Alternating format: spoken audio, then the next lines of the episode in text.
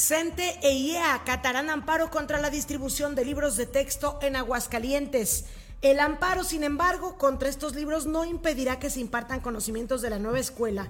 ¿Qué dicen las organizaciones amparadas? Platicaremos hoy con su representante legal. Darán desayunos calientes a 200 mil alumnos durante este ciclo escolar. Hay pleito en Morena, denuncian ataque a observadores de Claudia Sheinbaum, aseguran que los agresores son del equipo de Marcelo Ebrard. También Salma Luevano denunciaba lo propio hace unos días. Del otro lado, no se llevará a cabo la consulta del próximo domingo del Frente Amplio por México, confirma Xochil Gálvez. Beatriz Paredes ya dio su mensaje en reconocimiento a que no le favorecían las encuestas. Y proyecta Mía impulsar tecnología israelí para eficientar el sistema del agua. Aviso vial, habrá cambios de circulación en calles del fraccionamiento Parras. Arranca la campaña septiembre, mes del testamento, con descuentos del 50% en dicho trámite. Además, Aguascalientes es actualmente sede de la Convención Anual de Franquicias 2023. Esta y más información hoy en Noticiero 2.9. Noticiero 2.9 el informativo digital de Aguascalientes. ¿Qué tal? Muy buenos días. Son las 8 de la mañana con 8 minutos de este día, viernes 1 de septiembre de 2023, arrancando el mes en el noticiero digital de Aguascalientes. Una servidora Lisette Romero le agradece que nos acompañe en esta emisión y por supuesto invitándola a que permanezca con nosotros la próxima hora, poquito más, porque créame que estará muy interesante el programa. y tenemos entrevistas de verdad interesantes para que usted se quede con nosotros sobre este tema de los libros de texto. También tendremos invitados especiales en materia de eh, desarrollo personal y bueno, los temas de política que también están dando mucho de qué hablar. Este domingo iba a ser la consulta, siempre no se va a realizar, como ya se lo informamos el día de ayer, toda vez que eh, Galvez resultó la ganadora de la primera parte del proceso, que era el 50%, los sondeos gana los sondeos y con esto pues prácticamente el PRI dice le reconocemos a Xochil Gálvez todas las posibilidades de ser ella la representante de este frente y por ende bajan a Beatriz Paredes, pero ella como un acto de altura política emite ya un mensaje en el que reconoce que efectivamente no le favorecen las encuestas, que su partido ha decidido que vaya Xochil Gálvez y pues que ella se retira, agradece a todas las personas que participaron, un mensaje de verdad muy sincero en el que se escucha pues la calidad de política que es Beatriz Paredes, por lo menos así lo demuestra en este mensaje, muy contrario a lo que está ocurriendo en Morena aquí en Aguascalientes, que es ya nota nacional y que pues de alguna manera es una mancha, ¿verdad?, para Morena. Y, y, lo más lamentable es que surge aquí en Aguascalientes esta información negativa respecto a los choques que hay entre los equipos de Claudia Sheinbaum y de Marcelo Ebrard. Tenemos videos, vaya videos. Eh, cuando yo vi la información en un principio, la denuncia que nos mandaba Morena, yo dudé y luego voy viendo los videos y dije, wow, sí, de verdad que lamentable que esto haya ocurrido. Pero bueno, le estaremos presentando esta información para que ustedes se queden con nosotros y si ustedes desean, pues opinen sobre esta información que le vamos a estar presentando.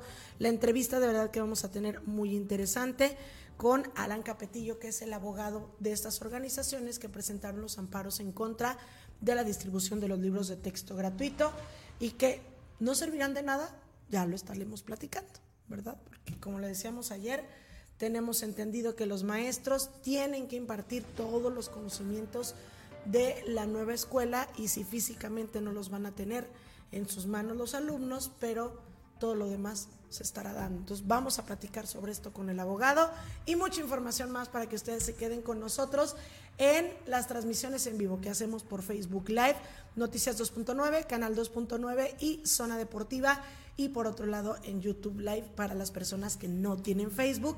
Recuerde también que este programa se sube en formato de podcast a las plataformas Spotify y Apple Podcast para que usted los pueda escuchar desde estas plataformas, desde cualquier bocina inteligente o dispositivo móvil y las 24 horas del día la información en Noticias 2.9 en Facebook, en la web noticias29.com, en TikTok e Instagram.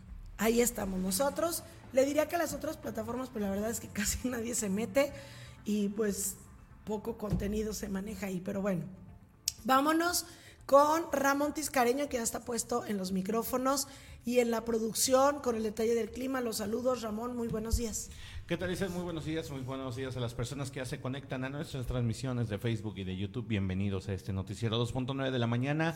Otro día a gusto, rico, riquísimo nubladito porque bueno pues eh, tenemos un clima un clima estupendo. Así es que hidrocálidos hay que aprovechar hay que aprovechar para hacer nuestras cosas. Y por supuesto si usted no tiene que salir disfrute de este día así con un cafecito, disfrútelo eh, estando en familia y si tiene cosas que hacer, bueno, pues las va a hacer con una alegría eh, diferente porque pues no está el calor abrasador y atontador como, como todos los días. Así es que hay que aprovechar este día nubladito, en este momento Aguascalientes, vámonos con el detalle del clima porque Aguascalientes amanece con 16 grados centígrados. Esperamos una máxima de 25 y una mínima de 15. El, el, clima, bueno, pues se va a mantener así estas condiciones el día de hoy y el día de mañana. A partir del domingo, bueno, pues estará un poco más soleado.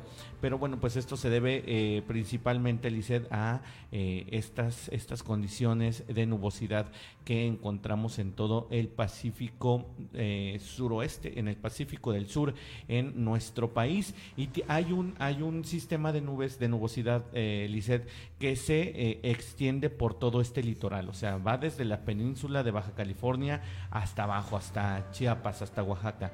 Entonces, bueno, todo el litoral está cubierto por nubes, por lo que, bueno, pues esto también, de paso, eh, bueno, no afecta, sino que beneficia a Aguascalientes y con este clima nubladito, con esta lluvia que se registró por la madrugada, amanece mojado Aguascalientes, así es que hay que disfrutarlo lo que dure. Y bueno, pues rápido vámonos, Lizeth, a saludar a nuestros amigos de las redes sociales, ya están conectados. Está por aquí Rogelio Sánchez que dice, muy buenos días y Ramón, feliz inicio del mes. Patrio, listo para eh, ya listo para escuchar las noticias en el mejor noticiero digital de Aguascalientes. Muchas gracias, buenos días. Dice León Casat, buenos días, listo para las noticias, feliz viernes, gracias querido gordito, un abrazo para ti, excelente fin de semana. Dice Klaus en el YouTube, ya es viernes, lindo día, Alicia Ramón, gracias querido. Gracias Klaus. buenos días. Oye, que, que dice Klaus que ya ella no tiene niños que llevar, pues qué bendición, ¿verdad? Qué rico. Qué rico. Dice Mónica Figueroa, feliz viernes, bonito fin de semana, gracias querida Moni, un abrazo para ti. Y Rodenciso dice, buenos días, Licel y Ramón, feliz viernes. Saludos de Lulú que vino a visitarnos y desayunamos unos ricos chilaquiles. Ay, qué rico. ¿Chilaquiles? Qué rico. Dice, y escuchando 2.9. Ya saludos a, saludos a Lulu, saludos muy cariñosos. Y a Ruth, por supuesto, que todos los días nos escucha. Que todos los días está por aquí Ruth. Un abrazo hasta la Unión Americana, hasta Chicago. Oye, que nos mande de, en qué provincia están. En, en, qué lugar en qué lugar se encuentran. Pero bueno, pues ahí está. Eh, recuerde dejar sus comentarios, recuerde dejar sus reportes. Eh, dice Rogelio, yo con café y pan de la panadería El Ángel sin azúcar. Ah, ok. Oye, ya me antojó. Oye, ¿dónde está esa panadería? Ay, que nos diga dónde está. Fíjate que yo tengo localizada la que está aquí en Las Flores, porque venden pan de todo, pero también venden pan integral. O sea, mm. conchas, y me imagino que también es sin azúcar. Entonces, qué rico. Pues, sí, eh, de hecho pasas por ahí por la T Chávez y huele delicioso. puro panecito. Sí. Pues sí, aprovechen, aprovechen estos días porque eh, no se dan muy frecuentemente en Aguascalientes. Recordemos que ha sido el año más seco, incluso eh, la sequía ha dado pérdida pérdida total, un 85% de los campos hidrocálidos sufrieron de la sequía, por lo que bueno, pues eh, se vio perdido este año en cosechas Lisset y bueno, pues hay que aprovechar cuando está así llovidito, aquí mínimo en la ciudad, bueno, pues hay que aprovecharlo con un cafecito, con un panecito y escuchando Noticias 2.0. Así es. Bueno, y justamente arrancamos con la información que es muy importante el día de hoy. Estaremos platicando este tema nuevamente de los libros de texto gratuito. Y tú me decías el día de ayer, todavía, da, todavía da el tema, por supuesto que todavía da, porque recordemos que el amparo que se presentó y que, se, que les fue otorgado a diversas organizaciones es un amparo provisional, Ramón. Y probablemente en unos días más se otorgue un, amparo definitivo. Pero mientras tanto, pues esto, por decirlo así, sigue en el limbo. La cuestión es la siguiente y que nosotros analizábamos el día de ayer y que vamos a estar platicando precisamente ahorita con el abogado. Nosotros tenemos entendido, bueno, el IEA, el Instituto de Educación y el CENTE ya habían dicho que ellos iban a acatar el, eh, la resolución del juez. Si otorgaba un amparo contra la distribución de los libros de texto, no se iban a distribuir en Aguascalientes y así ha sido. Hasta el momento no se han distribuido y no se pueden utilizar ni siquiera las guías de los maestros. Hasta ahí vamos bien. Ellos acatan, no se distribuye, los libros no los tienen los niños ni los maestros y mientras se obtiene o no un amparo definitivo, pues seguiremos así, como fue esta semana, relativamente bien, los maestros preparados, trabajando con los alumnos. La cuestión es que no, eh, este amparo que se otorgó no fue el único que se presentó ante la autoridad judicial. Se habían presentado otros tres amparos por parte de otras instancias, los cuales fueron negados. ¿Por qué? Por algo será. Fueron negados estos tres anteriores amparos. Y em, siguen los esfuerzos por parte de algunas organizaciones por decirlo así, de derecha o defensoras de esta causa de que no se distribuyan los libros de texto de la SEP, alegando una carga ideológica. Y estas organizaciones todavía continúan en esta lucha. ¿Por qué? Pues porque el amparo no es definitivo y porque no es nacional. Han sido amparos otorgados en algunas entidades. El día de ayer acudieron a las oficinas de Palacio de Gobierno integrantes de la Unión Nacional de Padres de Familia para entregar firmas para decirle a la autoridad no queremos que se distribuyan los libros de texto. Si te parece, vamos a ver el video de uno de los representantes que leyó un posicionamiento a las afueras de Palacio previo a entregar estas firmas que dicen las reunieron a nivel nacional. Vamos a ver. Para entregar 112.591 firmas de mexicanos que levantamos la voz por el respeto de la educación de nuestros hijos. Exigimos al gobierno federal que deje de actuar al margen de la ley, pues con su actitud coloca al proceso educativo en la incertidumbre para los maestros, para los padres de familia, pero sobre todo para nuestros hijos. Frente a nuestros gestos autoritarios, los padres de familia, junto con muchas organizaciones ciudadanas generosas e igualmente comprometidas con el bien común, seguiremos combatiendo la ilegalidad por la vía jurídica y atendiendo el sentir padres de familia de todo el país.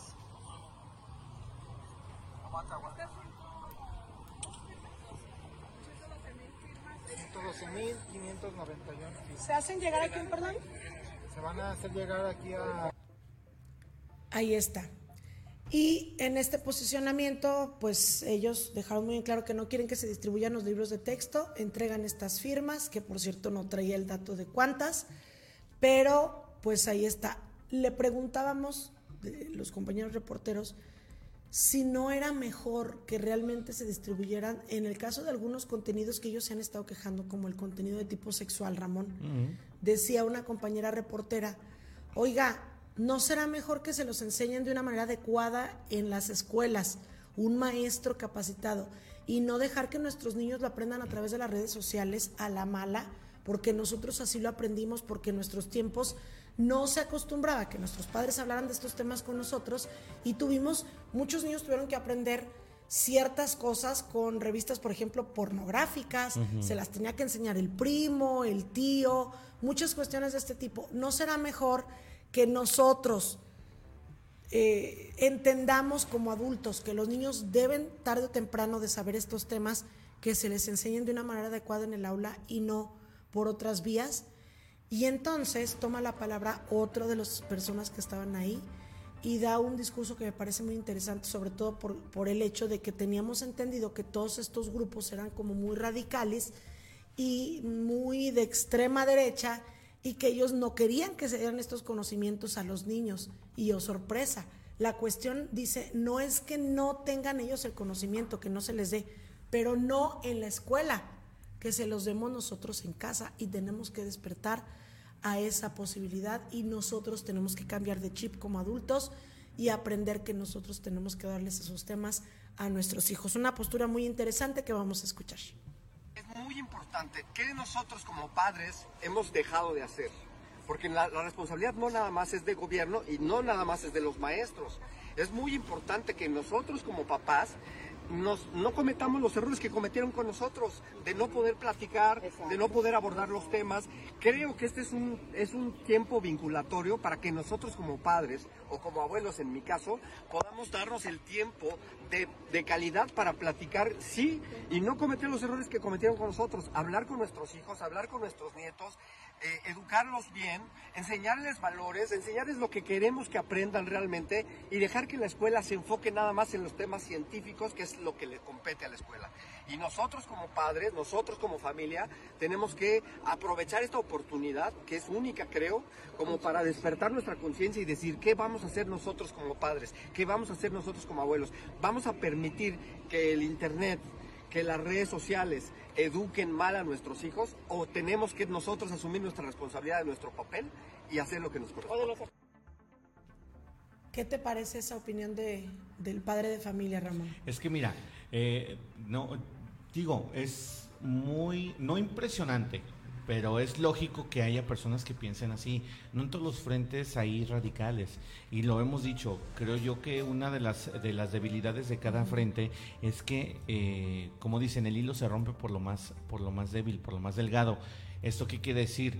Que muchas veces, siempre muchas de las veces eh, cuando se presenta este tipo de, eh, de, situaciones en que algún frente, algún grupo tiene que salir a dar declaraciones, casi siempre las da la persona menos preparada o la persona más más este extrema, ¿sí me explico? Sí. Entonces, cuando vienen personas como este padre de familia que dice, bueno, pues es que también tenemos que comprender que hay ciertas ciertos temas que sí tenemos que hablar, pero que nos lo dejen a nosotros como padres y nosotros tratar de abordarlo creo yo que esa es la postura que debemos de tener todos en Aguascalientes, no tanto esa manera radical de ver las cosas, de decir, ¿sabes qué? Yo no quiero que los libros se, se distribuyan, yo quiero que se incendien, yo quiero que se quemen, uh -huh. no quiero que se le entreguen a mis niños.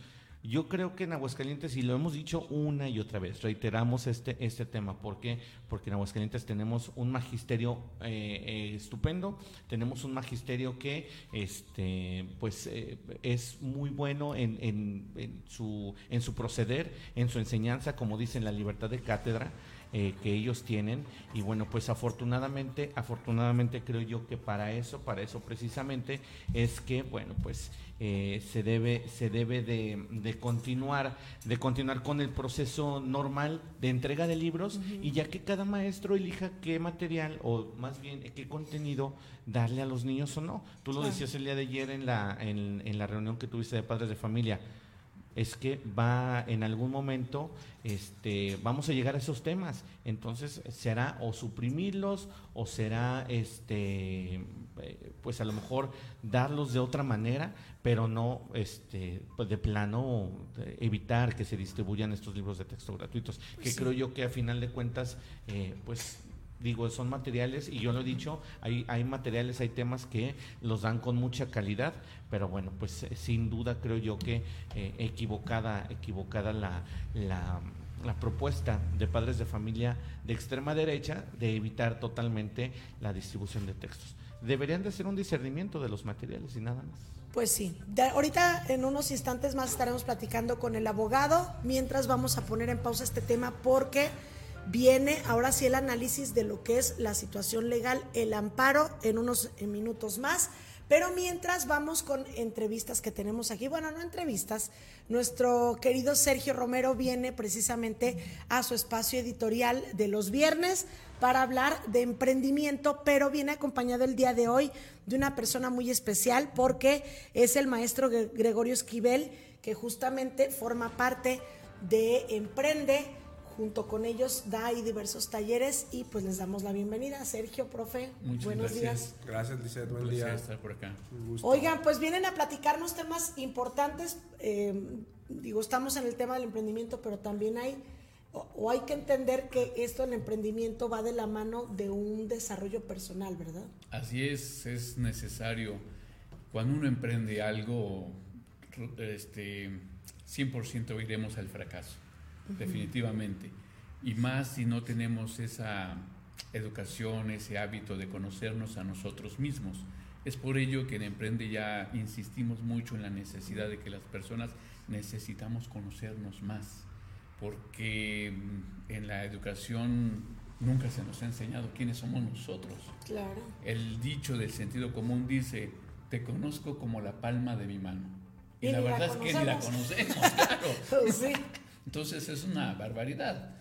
Es importante qué tipo de respuestas yo doy cuando una situación no sale como yo quisiera que fuese. Y, y en esa situación, claro, me frustro, hay resentimiento, hay negación y abandono del proyecto. Entonces, creemos que es necesario, lo hemos constatado, tenemos la experiencia, la importancia de crecer a la par. Este desarrollo personal en función de esa transformación social y aparte económico, no se diga, negocio completo.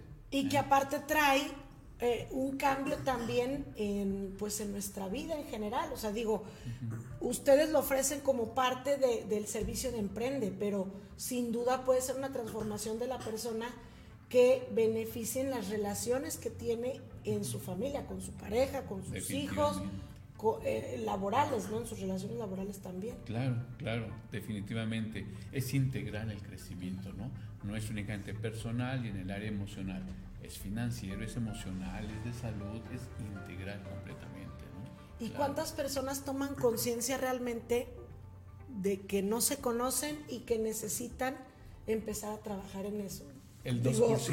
en la experiencia que ustedes tienen, ¿verdad? Sí, claro. De hecho, como lo menciona aquí el profe Gregorio, que ya tiene con nosotros trabajando ya más de dos años, fíjate que dentro de los talleres que hemos tratado de impartir, que son en el área emocional, justamente es lo que nos cuestionamos, cuántas personas realmente se detienen a, a pensar y a simplemente preguntarse quiénes son, hacia dónde van hemos estado preguntando en esas semanas a personas que están en nuestro entorno, oye, ¿cómo te ves en tres años? Nula respuesta. No, no, no, ni en uno. Claro. O, o, por ejemplo, te ponen un ejercicio de que contestes tus cualidades, tus defectos, y la mayoría de la gente a lo mejor reconoce, ¿por qué pasa eso? Que reconoce defectos pero no cualidades. Es cultural. Culturalmente se nos ha enseñado siempre a ver los defectos. Y entonces hacemos una lista enorme de defectos. Y hasta porque no los dice la gente. Porque no la dicen. Y no la hemos creído. Y las cualidades dudamos de ellas. Dudamos y... y nos da vergüenza decirlo. Sí, y no me la creo. Entonces, claro, la lista de defectos es enorme y de cualidades mínima. Y aparte, cuando la pongo en práctica, aparte de dudar, ¿eh? dudo al eh, creérmela, no lo hago abiertamente, conscientemente. Entonces, es un problema. Por temor a que nos vayan a criticar de no, no es cierto, tú no tienes esa eres, cualidad. Eres engreído, eres arrogante y caemos en lo mismo, ¿no? Y Sergio, ustedes entonces toman la decisión de poner esto en, en Emprende también el desarrollo personal y qué tal ha funcionado. Porque ustedes comenzaron con, con pues ahora sí con, con el tema financiero. Financiero, sí. Y al poner el tema personal, ¿qué tanto, ahorita que decía el profe, si tú emprendes algo y no tienes la parte personal, tiende al fracaso, tiende a que abandones el proyecto. Entonces, ¿qué tanto, ¿qué tanto ha logrado pues eh, el éxito ya con el desarrollo personal? Mira, algo que tratamos de ver es justamente que no todo es el dinero, no solo es poner el negocio por ponerlo, sino que tú pongas un granito de arena para regresarle a la sociedad algo de lo que te está brindando. No hay que olvidar que no somos entes individuales, o sea, vivimos en una sociedad en donde hay personas con más necesidades que nosotros o incluso menos, pero tratar de aportar algo.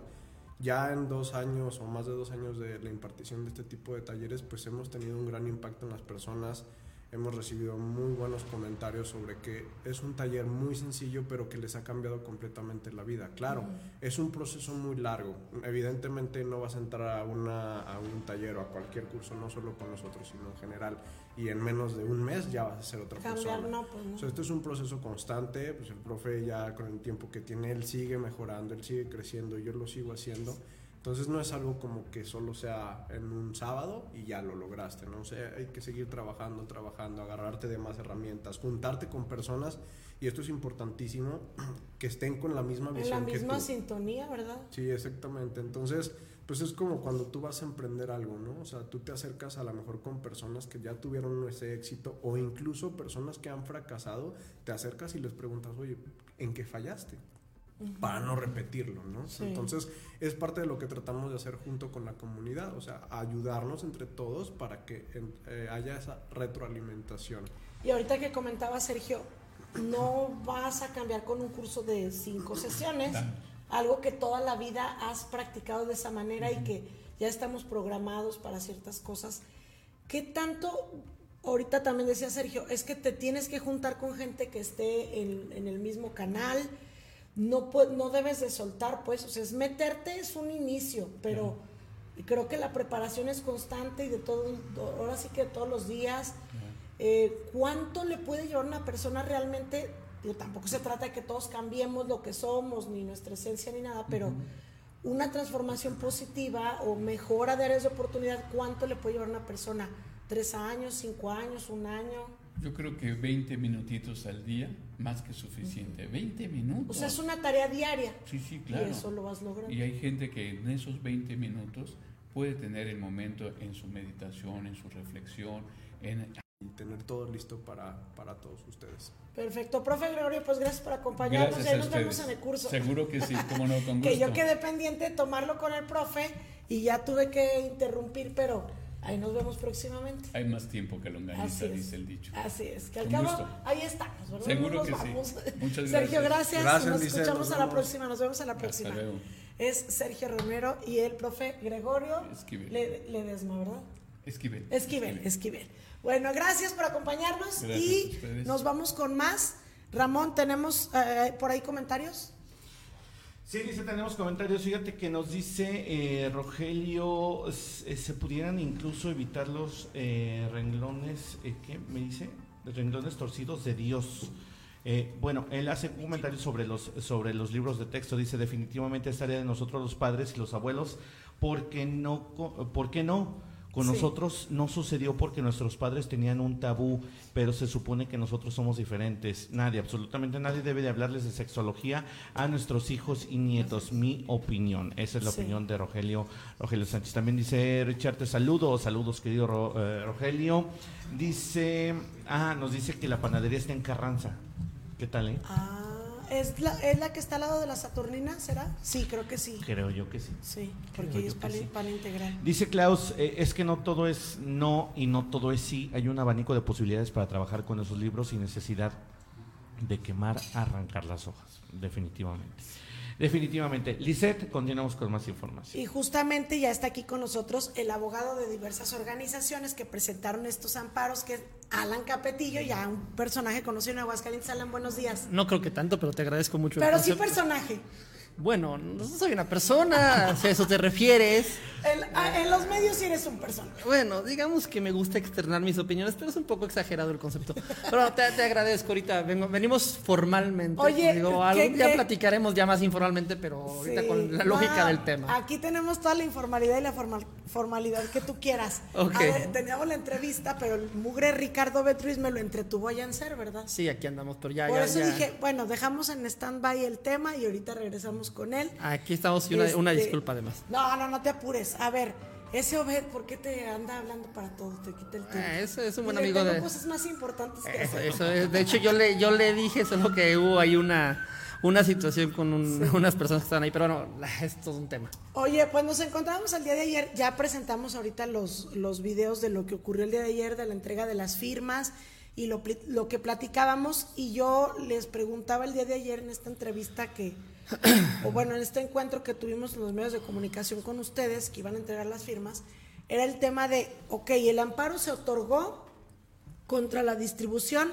y la capacitación de los maestros del contenido de la nueva escuela. Ok.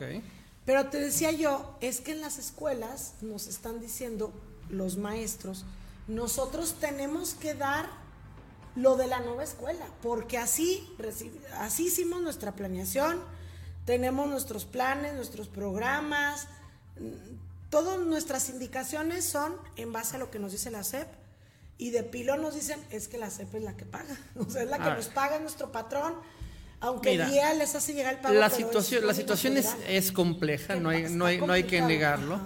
También hay que explicar qué es lo que está sucediendo aquí. Nosotros vemos en muchos sentidos un proyecto pedagógico, adoctrinante, ideológico que está postulando la cuarta transformación. Es el problema de fondo, ¿sí?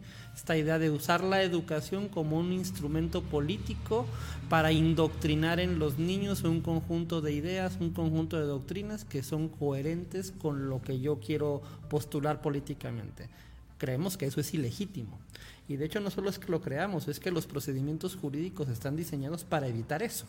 ¿sí? De hecho, en el tema de los eh, libros y en el tema también de los planes y programas de estudio, por eso se reclama que tiene que haber una participación de la sociedad civil, de los docentes, de todos los actores involucrados en la educación, para evitar naturalmente que la educación se convierta en un instrumento de adoctrinamiento al servicio del partido Del político partido en el poder. en el poder, el que sea, ¿eh? de izquierda, de derecha, de centro, de lo que tú quieras. ¿sí? El tema es que la educación no debe ser un instrumento para adoctrinar o ideologizar a menores de edad. De hecho, estos planes y programas de estudio que conforman también la nueva escuela mexicana también están litigados a nivel nacional por la Unión de Padres de Familia. ¿sí? De hecho, fueron declarados también inconstitucionales, ilegales, hace aproximadamente 6, 7 meses. Se fueron, la- el, el- el gobierno federal se fue a un recurso de revisión en un colegiado y están pendientes de, re- de resolución judicial. ¿Qué- Pero ese, ¿De eso que me hablas de qué es? de, es de los La- planes y programas de, de los planes, y ok, programas que era lo que yo ayer te decía. Es que el amparo va co- por los libros de texto, por la distribución. Mira, la situación- Pero ¿qué pasa con el modelo que ellos tienen que dar? Mira, tú me decías, hay un amparo. seguramente las, eh, las, la- las autoridades locales van a tener que proveer al respecto de esta temática para poder darle coherencia a esta situación. Me queda claro que hay una problemática, pero también hay que explicar a la sociedad de Aguascalientes de dónde deriva esta problemática, para que los planes y programas de estudio y los libros de texto pudieran aplicarse de forma válida, pues tuvo que haber todo un procedimiento legal con participación de la sociedad civil, con programas piloto, porque también esto de hacer un cambio de esta envergadura de la noche a la mañana, nomás porque sí, sin decir agua va, Sin pilotaje. sin pilotaje, digo, pues creo que va contra el sentido común de la mayoría de la sociedad, ¿sí? Digo, ¿podemos aceptar cambios? Sí. De la noche a la mañana, sin decir agua va, con estas dimensiones, imponiéndolo nada más porque sí, diciendo porque yo puedo, que es lo que está haciendo el gobierno federal, pues naturalmente no. ¿Esto implica problemas como los que me estás mencionando? Seguramente sí. Y habrá que ver cuál es la resolución administrativa que, que le da la decir. autoridad. A ver, entonces, hay un amparo federal que se presentó hace casi medio año en contra de la nueva escuela, de, la los nueva- planes y de programas de, de- la que, nueva que de hecho escuela. ya se resolvió ese ¿Ya se resolvió en qué sentido? Eh, se de- declararon inconstitucionales los Y- planes y programas de la escuela. y El aún te- así el te- el-. Y aún así lo siguen haciendo porque ellos dicen, es que como lo impugnan, bueno, la- tú sabes que en materia jurídica puedes tener diversas instancias. Sí. Entonces, la primera instancia, el juez federal declaró inconstitucionales esos planes y programas. Se fueron a la siguiente instancia, que es el colegiado. Hasta donde sabemos eso no se ha resuelto. ¿sí? Entonces ellos han parado, Eh, se- eh, mientras no se resuelva yo sigo adelante. Es correcto, es lo que están haciendo, ¿sí? Que es lo mismo que están haciendo con los libros, porque también la semana pasada, esto ya no sé si es, la semana pasada, el juez tercero de distrito de la Ciudad de México en materia administrativa declaró inconstitucionales todos los libros de texto. ¿Sí? Porque Para todo el país, Para, para todo el país. Porque lo que dijo fue, oigan, ah, de hecho es la, la juez, de- lo que dijo fue, oigan, no siguieron los procedimientos, no hubo programa piloto, ¿sí? no involucraron a la sociedad civil, no está acreditado que se cumpliera con todo lo que implica este, esta edición de estos libros, los declaro inconstitucionales. ¿Qué hace la, la cuarta transformación? Lo mismo. Ah, no, pues yo digo que lo voy a impugnar, todavía no lo impugnan, de hecho hasta el día de hoy yo tengo rastreo que todavía no presentan el recurso, están en tiempo, pero lo que dicen es, yo lo voy a impugnar y como lo voy a impugnar va a quedar subyúdice, eso significa que está pendiente de una resolución de última instancia, y por lo tanto yo impongo todo, voy a, sigo adelante, reparto todos los libros, la obligo obviamente en los hechos a imponer el programa de la nueva escuela mexicana, que es lo que están haciendo, los tanto programas de estudio como libros impugnados ambos, ¿sí? Y ambos ya con sentencias de primera instancia en contra, ¿sí?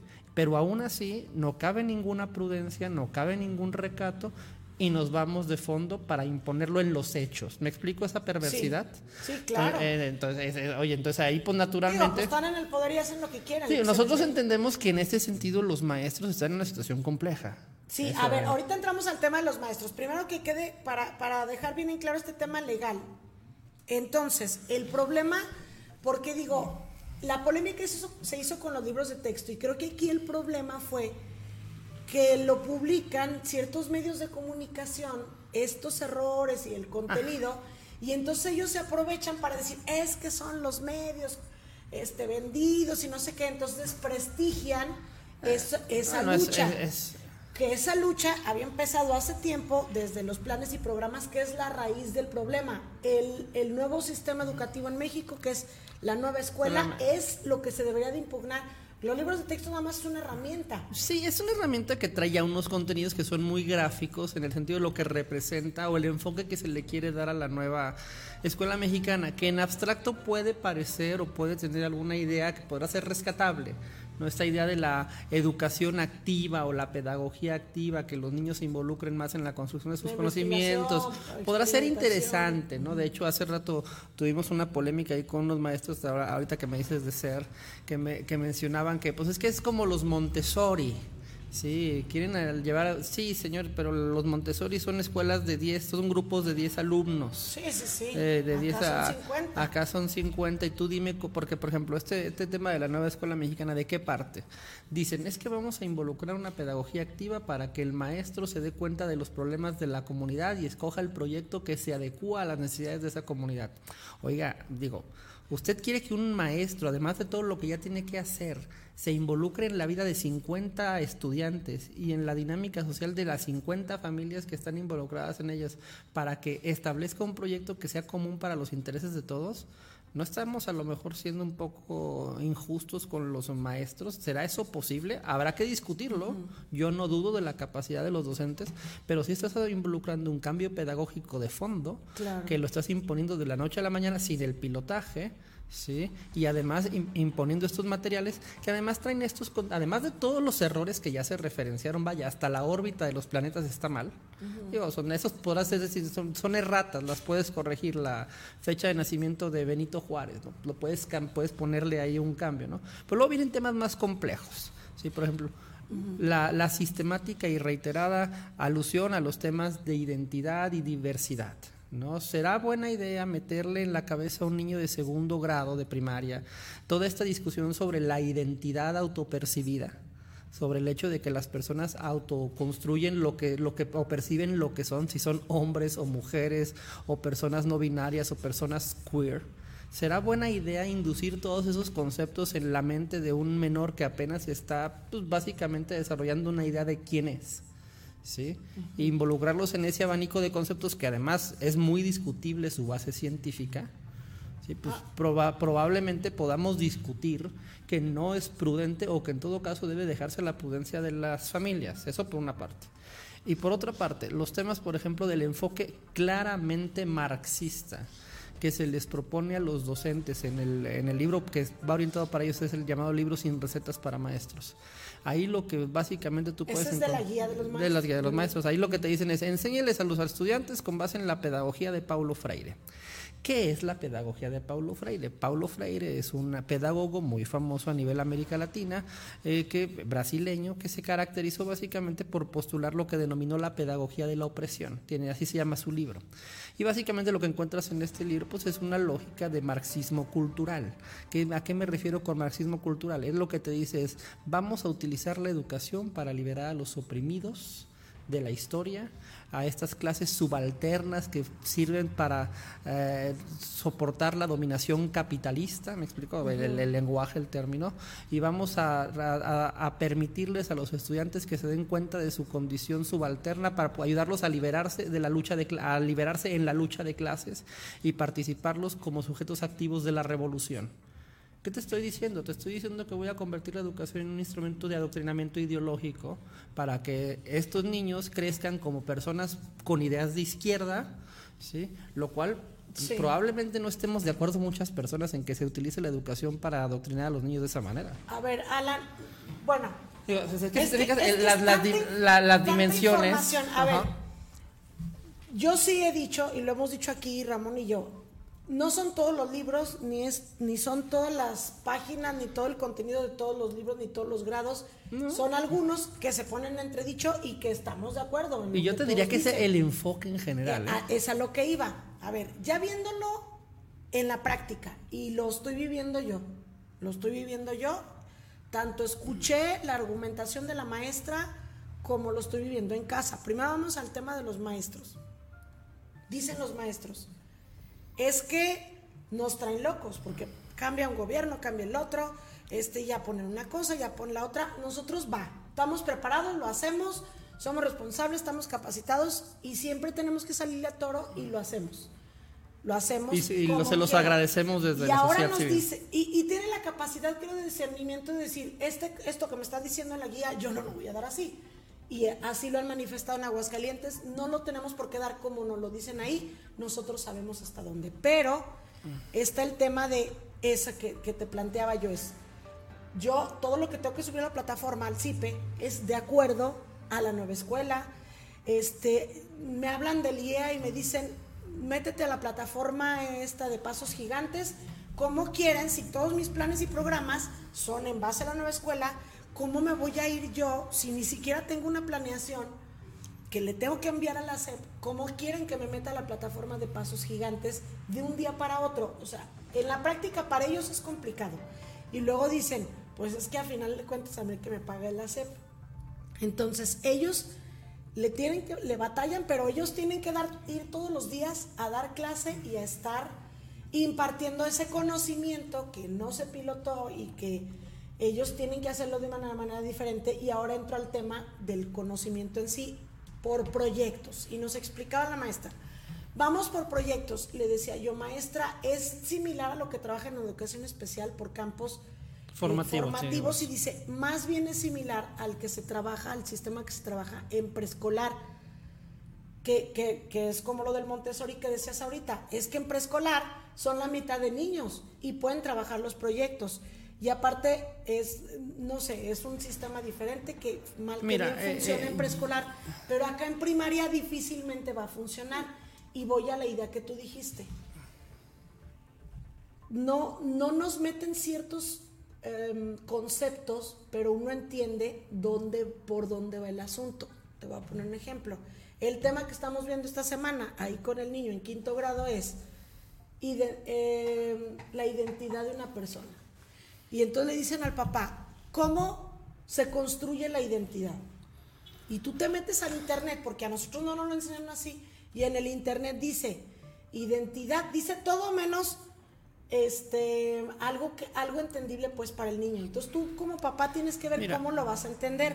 Y lo primero que yo le digo, pues tienes, o sea, el sentido de ellos es que tú le digas al niño, la identidad lo primero es el género. El género, y es la por ahí es, es que es correcto. Entonces, Te- estas eh, cosas, es, que, es, es que ese es el tema. A ver, este enfoque y estos contenidos, y por eso están además impugnados, te digo que también los planes y programas de estudio, pues tienen un marcajo, un marcado, perdón, un marcaje ideológico muy claro, vinculados a estos temas de la identidad, de la identidad de género, la llamada educación sexual con este enfoque de género siempre, y esto es muy problemático. De entrada, no son ciencias. Nosotros defendemos que la educación básica debería basarse en conocimientos objetivos y científicos, las reglas de la gramática, las reglas para las operaciones aritméticas, conocimientos básicos de química, de física, ¿sí? Eso es lo que nosotros entendemos por educación y lo que queremos que se enseñe en la educación básica, son cosas objetivas. Ya cuando entras en estas dis- disquisiciones filosóficas e ideológicas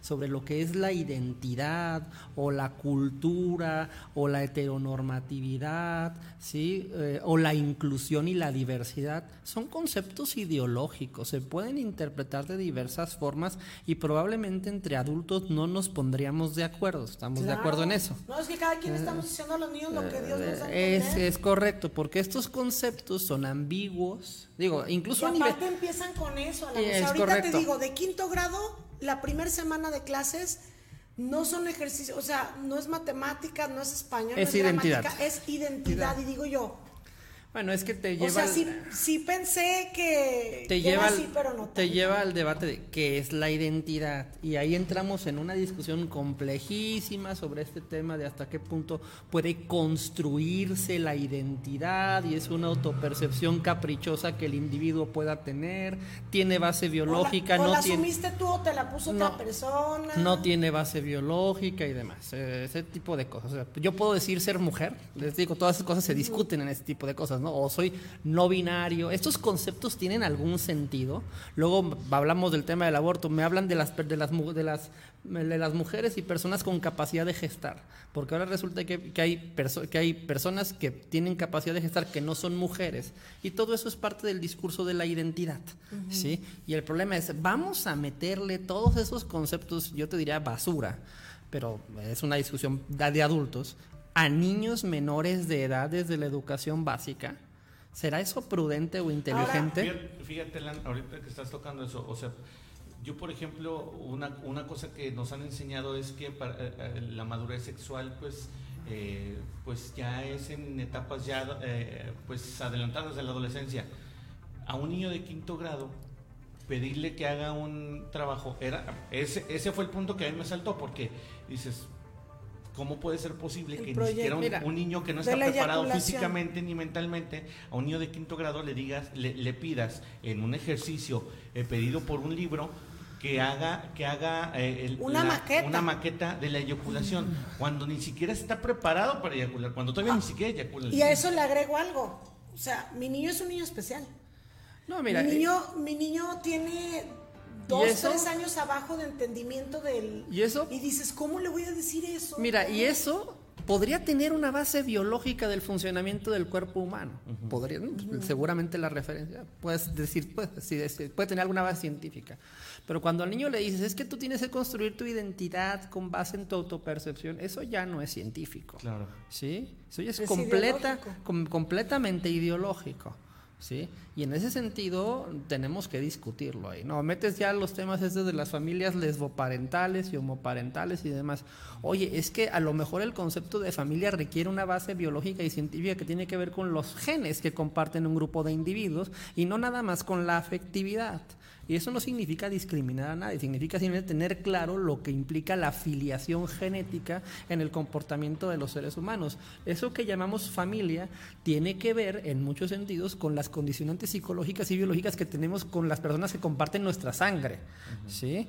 Esas son cosas científicas, pero como quieren diluir todos estos conceptos en este discurso de la diversidad, la inclusión, eh, el género y demás, que es todo el discurso de la ideología de género, que bueno, yo estoy de acuerdo que entre adultos hay que respetar a todas las Sí, personas. es que una cosa son los pero- derechos humanos y respetar, y otra cosa- que tengamos que aceptar. o adoctrinar en esas ideas que aparte son muy complejas para muchas personas, incluso entre adultos a nivel universitario, no nos vamos a poner de acuerdo, ¿sí? No, y no terminamos por entenderlas. No, es que probablemente no tengan sentido. Yo, yo te diría que son, si me pones a ponerme más, eh, más, eh, filosófico, pues es una corriente de, de filosófica, es que es el posmodernismo, que es esta idea de que hay que deconstruir todos los significados que la cultura ha construido porque es opresora, eh, falocéntrica, capitalista y heteronormativa, y tenemos que deconstruir la, la cultura. Esto viene del pensamiento de la escuela de Frankfurt, de la llamada filosofía crítica. Sí, pero bueno, del existencialismo francés también. O sea, todo eso, esas, digo, las digo, es- estos son temas de nivel posgrado de universidad. Sí, eh, Pero, pero, ni así se ponen de, y, y- de acuerdo. y ni, y ni ahí nos ponemos de acuerdo. Sí, Sí. eh, eso es la, la, Ahora la realidad. secundaria, pero es primaria. Pero el tema, ¿cuál es de fondo? Lo que nosotros vemos aquí es esos temas, ¿por qué los llevas a la educación básica? Porque básicamente, perdóname que, le expli- que lo explique con tanta claridad, quieres crear un desmadre en la mente de los jóvenes, ¿sí? Tan grande que lo único que vas a generar va a ser conflictos. Y esos conflictos son funcionales a la izquierda, ¿sí? Igual pasa con el tema del feminismo. Si el feminismo, primera ola, que hombres y mujeres tengamos los mismos derechos, yo no te lo voy a discutir, ¿sí? Pero ya cuando discutes este tema de que es que las mujeres tienen que ver permanentemente la opresión que las rodea y las niñas y las niñas desde que son desde que están en la primaria tienen que buscar la opresión en todas partes y tienen que ubicar que cualquier comportamiento de un niño puede ser potencialmente machista y opresor. Oye, pues a lo mejor les vas a, las vas a convertir en las vas a, a traumar y las vas a convertir en personas completamente paranoicas. ¿Sí? Y tú ves los libros de la nueva escuela mexicana, es una y otra y otra y otra y otra vez volver a ese tema, ¿sí? En lugar de hablar de matemáticas, de física, de las reglas de la gramática, es una y otra vez identidad, género, identidad, género, identidad, género, identidad. Esas ideas son divisivas, ¿sí? Lo que generan es conflicto social. ¿Sí? porque es ver en todas partes el conflicto por la opresión y la discriminación estructural. ¿sí? Eso naturalmente es el discurso que tú ves que la izquierda toma en todas partes del mundo. ¿sí? De hecho, es parte del marxismo cultural. ¿sí? Entonces, pues obviamente, ¿qué es lo que está haciendo Morena? Lo que está haciendo es construir una pedagogía que va a ser funcional a crear militantes de su posición política. Eh, eso es usar muy perversamente la educación para adoctrinar menores y convertirlos en militantes de la izquierda. ¿sí?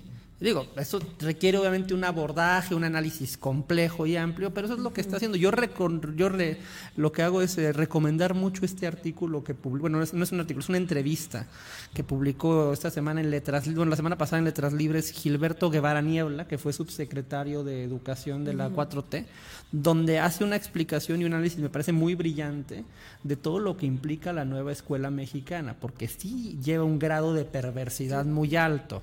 Sí, lo que pasa es que lo, lo, que más salta a la vista, lo que la gente luego capta más rápido, pues son los errores más... Eh, que, más también siempre lo ha sabido en que los libros. Siempre la, mira, a mí, yo no me voy a flagelar porque se hayan equivocado en la, en la, en la fecha, de, de Benito Juárez. ¿sí? Me preocupa que sistemática y reiteradamente se quieran involucrar a los niños en estas ideas, en estas ideologías. ¿Sí? El fondo, ¿no? en el, el, fondo antropológico, pedagógico e ideológico que están marcando. Yo sé que luego la ideología es un campo muy abstracto porque es pensamiento abstracto, que la gente luego, pues, la gente está metida en su vida, en sacar adelante bueno, la chamba. Y no, a la, a la... no tienen por qué tener formación filosófica para abordar estos temas. Metes a los chavos a la carrera de filosofía porque no quedaron en otra carrera y no quieren, dicen, vámonos de aquí. bueno, eh, eh, eh, pero digo, en, no en, en, última instancia... Pero se lo quieren poner desde la de, de primaria. Es correcto, y, ese es, y te, te, quieren poner una filosofía, y además es una filosofía, hay muchas, ¿eh? Sí, o sea, te quieren poner las, las ideas que se derivan de la escuela de Frankfurt, del marxismo cultural, de la izquierda identitaria, woke postmoderna. Todos estos terminejos que acabo de decir tienen todos, cada uno de ellos, un abordaje filosófico muy complejo. ¿sí? Pero te los quieren meter porque todos, en su conjunto, conforman lo que es la izquierda en todo el mundo. ¿sí? ¿Eh? Fíjate que yo, yo, yo digo, aquí uno trata de empaparse de todos los temas. Escuchaba a Agustín Laje decir esto, de, de, de la peligrosidad que lleguen este, que estos términos a las escuelas y a la educación básica. O sea, ya, ya estos términos que te lleguen en la preparatoria, cuando los chavos están buscando, este, están en esta búsqueda de, de identidad, dices, bueno, o de pero una ideología a un propia. Niño lo metes en, uh -huh. A un niño lo metes en aprietos de decidir, oye, pues es que yo tengo pene, pero me siento como niña y, y me dicen que eso está, está bien y me dicen que yo debo de buscar. Y otros me dicen que pero está es un mal. ni, pero es un niño, un niño no tiene formada su identidad, no tiene formado ni siquiera, su cerebro no termina de desarrollarse. Y, y habrá que empezar a discutir la palabra identidad a qué se referencia, ¿eh? porque uh -huh. usamos mucho esa palabrita muchas veces en lugar de la palabra personalidad, por ejemplo. Uh -huh. sí, identidad y personalidad sí, pueden, es que tener, pu personalidad, pueden tener connotaciones distintas, uh -huh. ¿sí? Porque la personalidad pues, simplemente pues, es, un, es parte de tu carácter, de cómo eres, pero la identidad define toda tu naturaleza. Todo el género. Toda, y particularmente el género. Y aparte, la identidad regularmente la usábamos como una palabra, algo que era constante y no cambiante.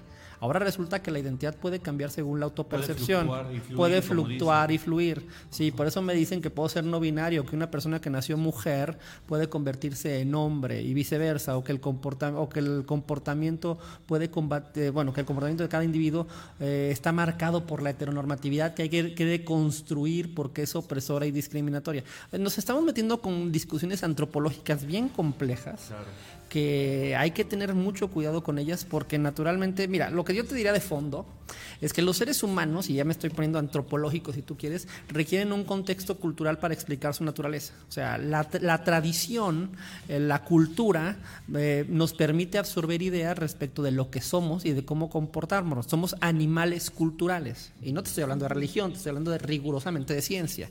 Sí. somos animales culturales. Lo que está pasando ahorita es que hay unos cambios culturales potenciados además por las redes sociales, donde muchas estupideces, perdóname la expresión técnico-jurídica, se están popularizando como si fueran conceptos históricamente probados y no lo son. ¿Sí? Son conceptos que nos inventamos ayer, que se los pudo haber inventado Judith Butler, esta filósofa muy famosa del género a nivel internacional, o Paul Beatriz Preciado, otra, otra y ya de la noche a la mañana se, se convierten en un credo casi... No, de, hecho, prácticamente los defienden, quienes defienden estos temas, los partidarios de la izquierda woke, el feminismo radical de género, los defienden como una religión, ¿sí? O sea, como un dogma inapelable, ¿sí?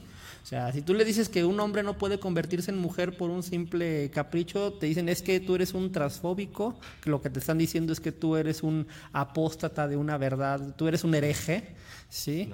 O si tú combates... y, aparte, y aparte creo que hemos llegado a la, a, la, a la peligrosa situación de que los que piensan diferente o los que no van con estas ideologías woke, este, pues están mal.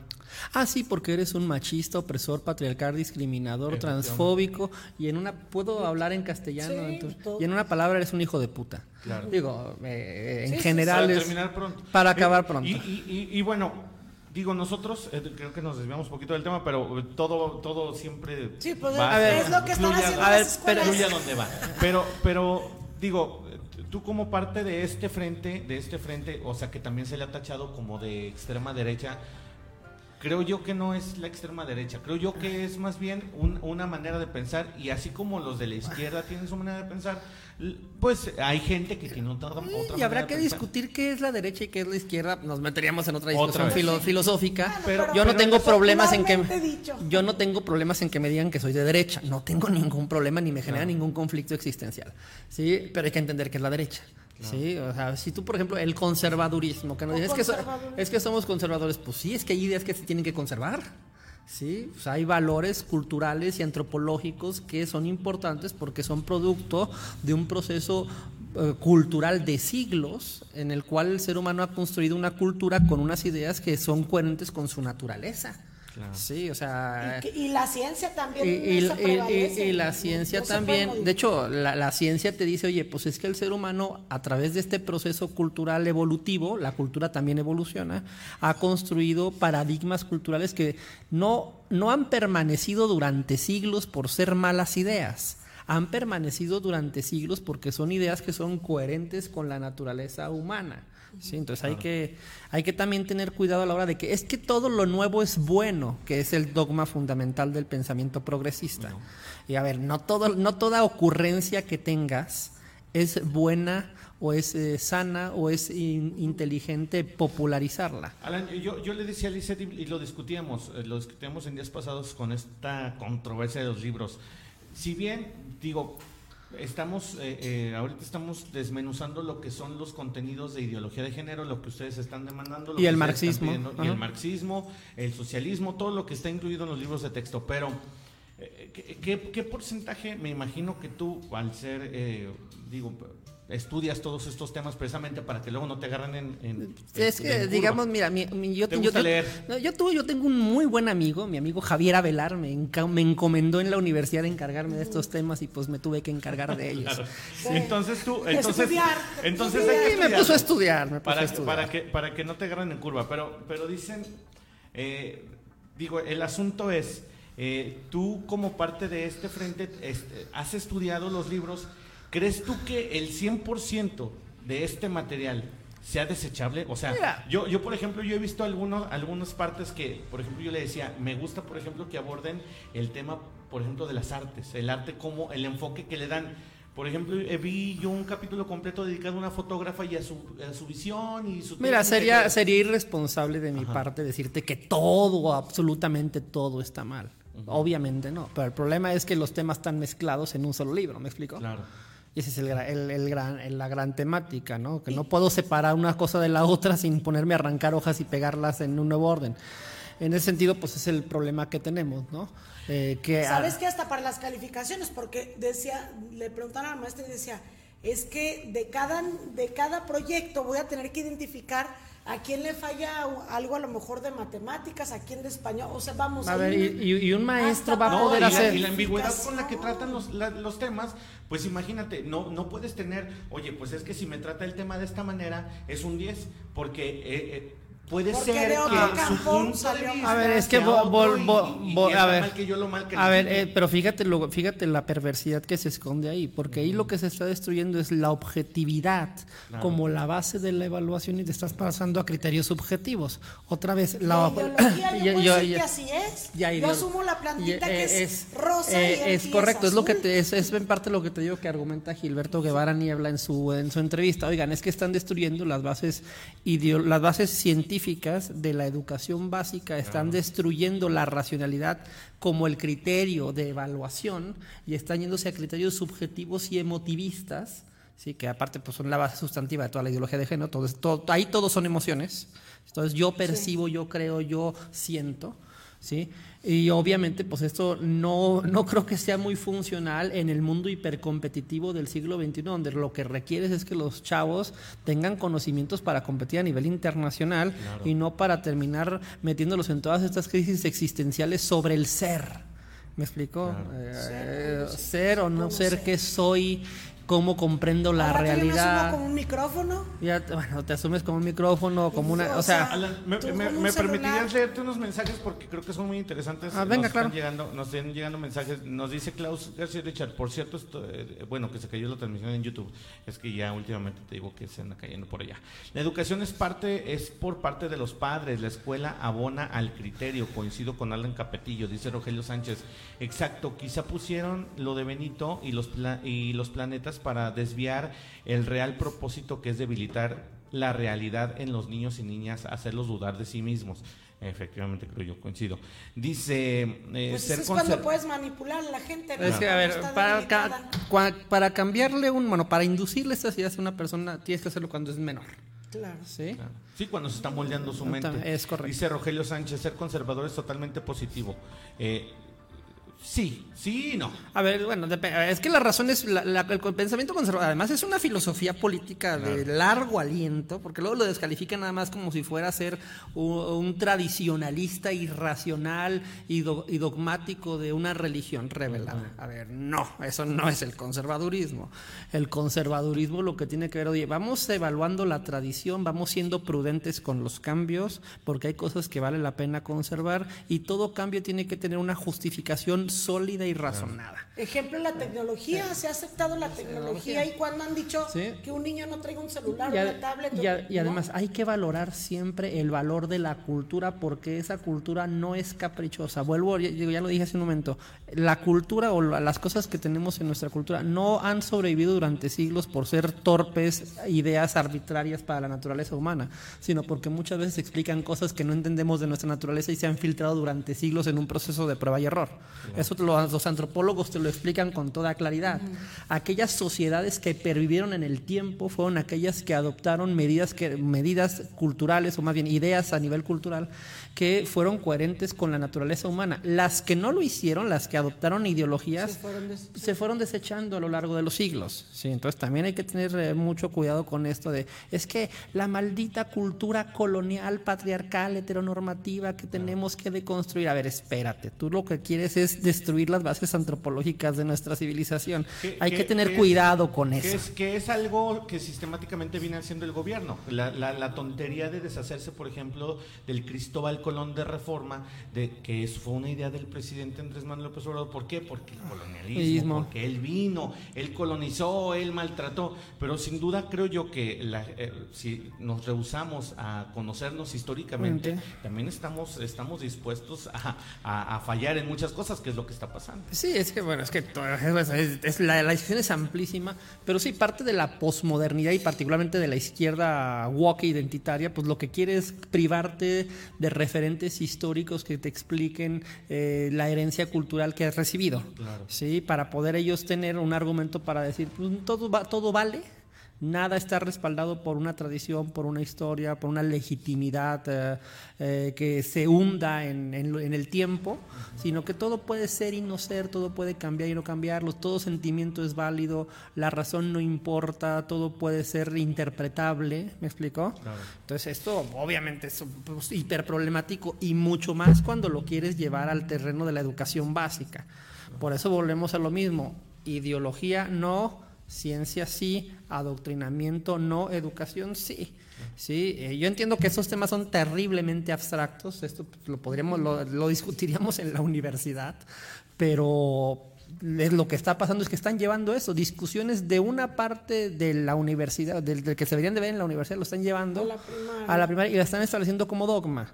Sí, y son cosas que muchas veces la gente no capta porque a ti nada más te dicen, no, pues es que hay que ser diversos e inclusivos y estamos fomentando la igualdad de género. A ver, ¿a qué te refieres?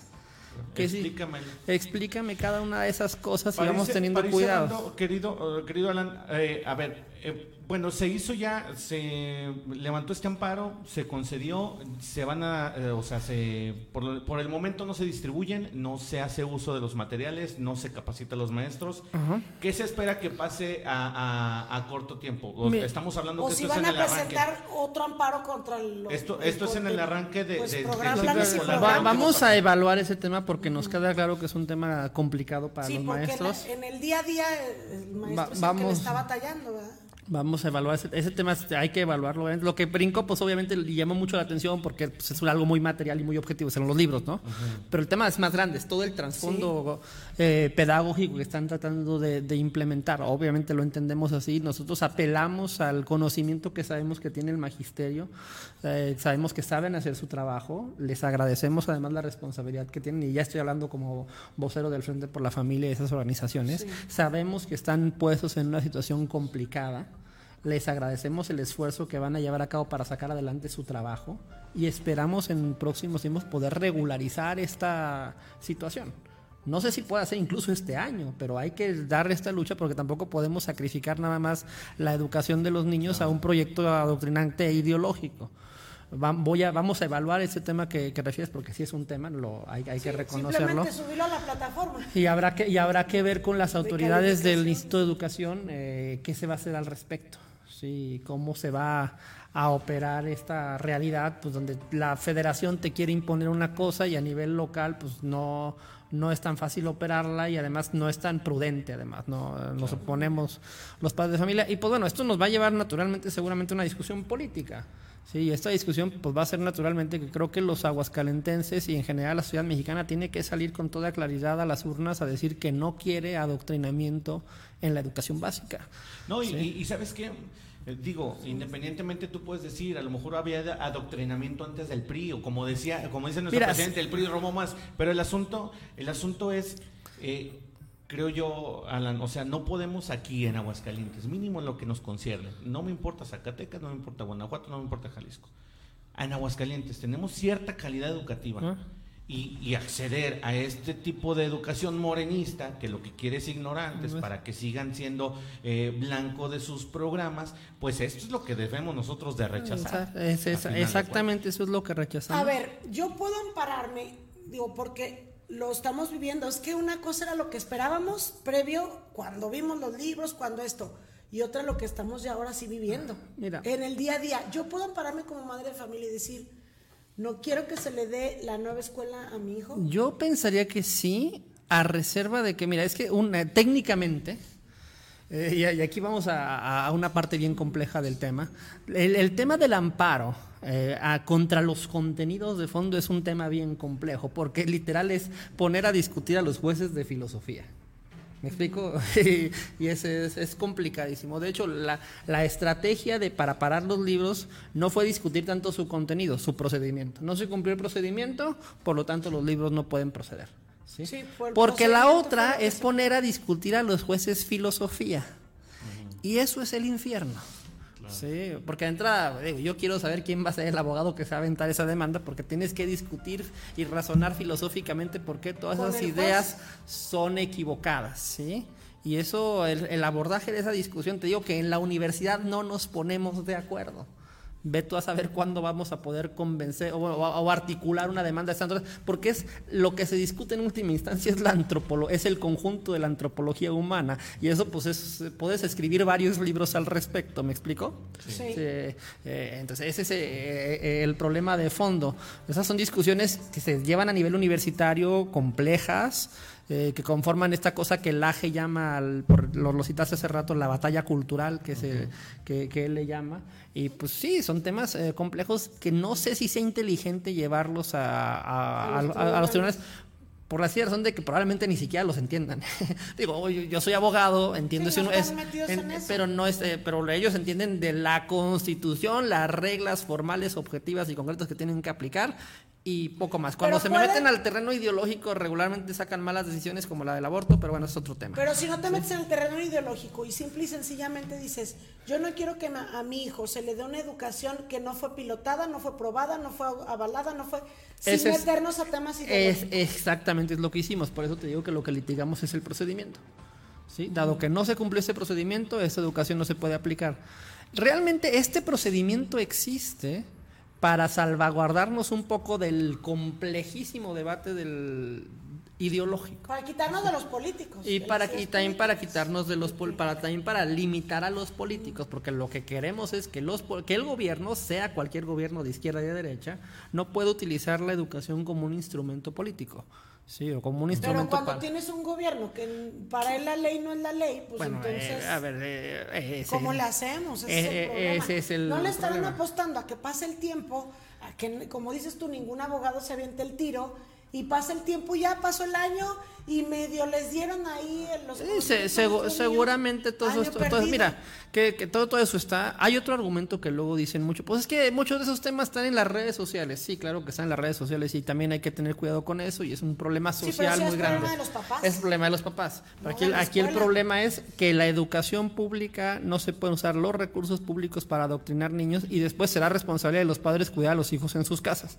Sí, porque sí, vivimos en una época donde todos estos conceptos equivocados se están regando con mucha facilidad Pero- y hay que tener mucho cuidado con ellos. Pero ¿cómo le hace uno como papá si tiene que llevar las respuestas que le está pidiendo el maestro de cómo, cómo construyes la identidad de una persona? Que no sé qué, si tú tienes que responder esos cuestionamientos o no llevas Mira, la tarea. ah, muy probablemente ningún, yo creo que ningún maestro podía responder esa pregunta. Y mira, te lo digo ya como, con, como, la primer semana, como o profesor sea, universitario, dices, ¿eh? no, o sea, es que de verdad es para voltear, volarte la cabeza. a ver, pues es que yo creo que lo que están, a lo que están orientados esto es a generar grandes problemas de identidad en los jóvenes. Si los adultos batallaríamos para explicar nosotros, estos digo, problemas, ah, caray, ¿cómo? sí, los jóvenes naturalmente pues es una receta para el desastre y sobre todo con problemas que además están teniendo de, de salud mental particularmente los particularmente los adolescentes sí que todo este tema de la ansiedad y la depresión se está volviendo una pandemia pues si tienes ansiedad y depresión y además tienes todos estos conceptos en la cabeza es una receta para el desastre Y no quiero saber para el desastre del maestro, porque como no hay como responder rojo, verde, negro, 5, 10, como hay, es subjetivo y cada quien puso sus respuestas, tiene que revisar 50 ideologías de familias, cómo le explicaron al niño. No, es ¿Y imposible. qué está bien y qué está mal? Pues también depende de la, de la ideología del maestro cómo va a calificar a nuestros hijos. Eh, es correcto, es, es- No, es que absurdo, o sea, es que todo lo que implica este, este intento de cambio que intenta hacer la, la llamada nueva escuela mexicana, digo, recurren a un eufemismo, pero es un sistema de adoctrinamiento ideológico que están intentando implantar. Y no lo esconden. Cuando tú le escuchas las declaraciones de este cuate Marx Arriaga, pues te das cuenta cuál es su formación, ¿sí? Su formación ideológica. Pues este pues, bebe de las ideas de Freire, del Mar- tú ves los libros para vienen referencias claras a Marx, a Gramsci, a Marcuse, ¿sí? A Boaventura de Santos. Todos son filósofos e ideológicos e, ideolo- e ideólogos de izquierda. ¿sí? Es lo que quieren plantear es esta lógica de la, la revolución a través de la cultura, la revolución marxista a través de la cultura. Sí, eso podemos no estar de acuerdo porque creo que eso es una muy mala Oye, idea. Y otra discusión que, que yo me metería, digo, no sé qué, ta- qué tantas de tiempo ya casi nos tenemos que ir, pero a ver, se supone que la iglesia es laica. La, la, la, La educación, educación. No es perdón, laica. la educación es laica, no debes tú de dar términos. Y científica. Exacto. Pero ¿por qué si no los dan políticos?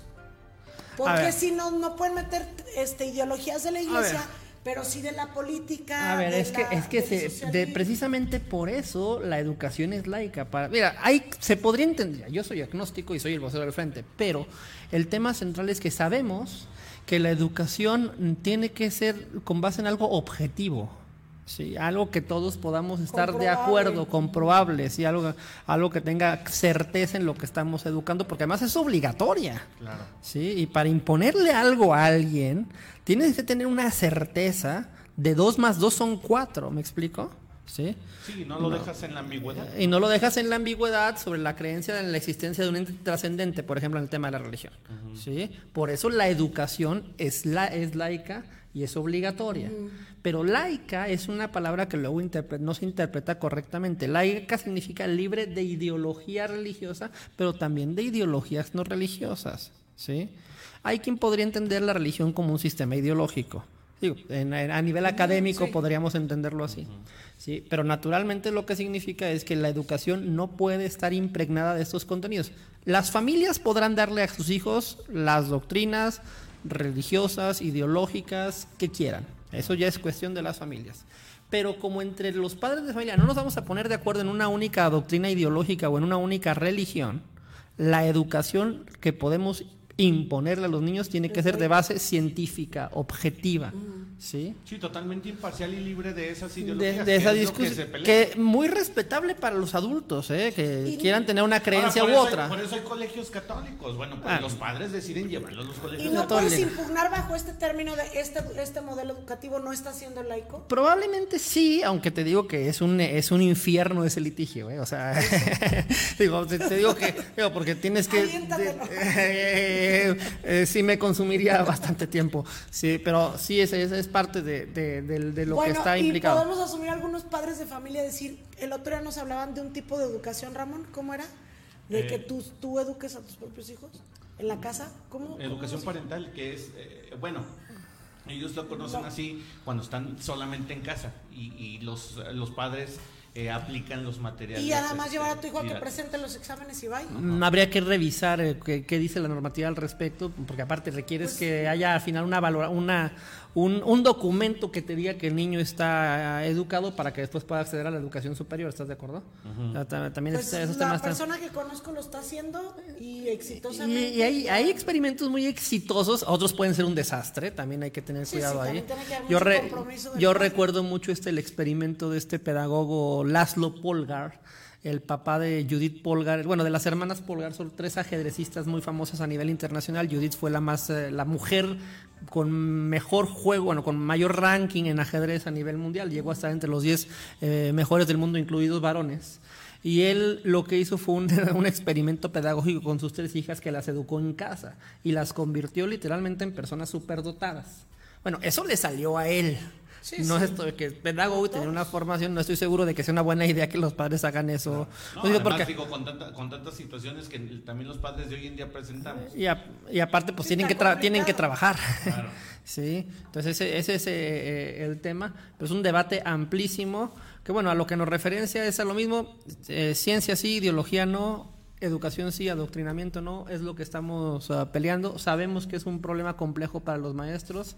Los respaldamos los a papás. ellos, a los pa- para, para los papás. Naturalmente, la posición del sindicato, pues nosotros creemos que ya más bien está condicionada por los intereses políticos con la 4T. Pero pues ahí lo que hacemos es pues hacer valer nuestros derechos. Agradecemos a la justicia federal que haya sido receptiva con nuestra causa y en ese sentido pues eh, seguir pugnando por la defensa de pues del derecho de los padres a tutelar la educación de, de los niños y por una educación libre de dogmas ideológicos y de cualquier tipo. Bien. Pues muchas gracias, Alan, por eh, acompañarnos. Siempre un este gusto y les agradezco la invitación. Programa de análisis. muchas gracias. Nos, nos, vamos, nos vemos con el análisis. Bueno, pues Lisa. Romero termina este programa. Los esperamos en el Noticiero 2.9 de la tarde con la información. Y recuerde, con Jackie López, Lisa Romero y un servidor. Gracias. Gracias, Lisa Romero. Hasta mañana.